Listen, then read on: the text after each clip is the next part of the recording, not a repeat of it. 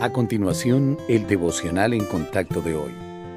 La lectura bíblica de hoy comienza en el versículo 26 de Génesis, capítulo 1. Entonces dijo Dios, hagamos al hombre a nuestra imagen conforme a nuestra semejanza, y señoree en los peces del mar, en las aves de los cielos, en las bestias, en toda la tierra y en todo animal que se arrastra sobre la tierra.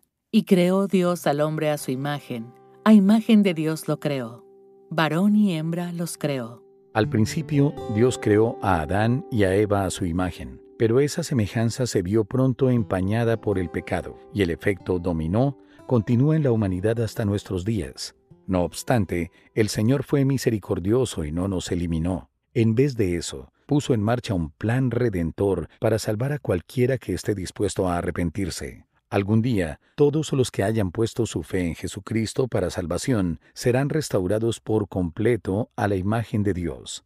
Mientras tanto, el Padre Celestial está moldeando a los creyentes a la semejanza de su Hijo. Es un proceso que continuará hasta que recibamos nuestro nuevo cuerpo eterno, y como un espejo perfecto, refleje una verdadera imagen de nuestro Señor.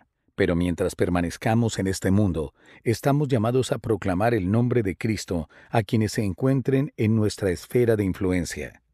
Como cualquier padre, Dios se complace en ver a sus hijos madurar para que se parezcan más a Cristo, y en ese sentido, Él trabaja todo el tiempo en nosotros.